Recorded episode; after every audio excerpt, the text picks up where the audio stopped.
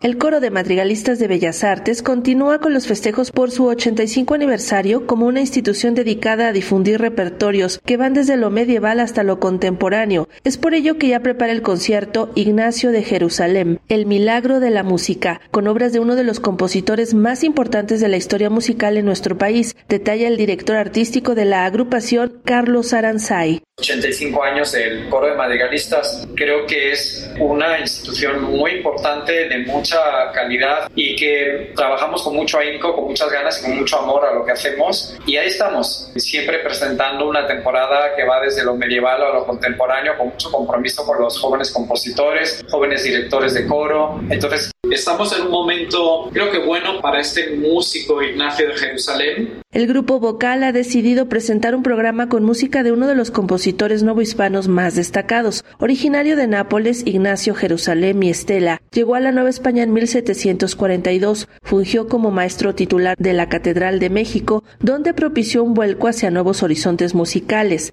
Recientemente su figura ha despertado el interés de especialistas y estudiosos a nivel mundial, explica el musicólogo Ricardo Rueda. Jerusalén fue un compositor que jugó un papel clave en el cambio de estética, en el cambio de rumbo musical que dio la Catedral de México durante el siglo XVIII. Jerusalén jugó además un papel importantísimo en la historia musical de México porque en 1754 él es el que escribe la música con la que se inaugura la parte litúrgica, festiva, conmemorativa a la Virgen Guadalupana de manera oficial. Definitivamente en Jerusalén tenemos un compositor sumamente importante. Es uno de los grandes tesoros que posee el repertorio mexicano. En ese sentido, pues es una ocasión muy propicia y el hecho de que este concierto por el aniversario del coro de madrigalistas sea el momento en el cual se dedique un concierto monotemático a la música de este compositor tan importante, pues es algo que yo creo que todos debemos celebrar. El viernes 22 de septiembre a mediodía, de manera previa al concierto del domingo, el coro de madrigalistas compartirá con el público algo de sus mejores recuerdos en una charla que será seguida de una sesión en torno al músico Ignacio de Jerusalén y Estela. La idea del conversatorio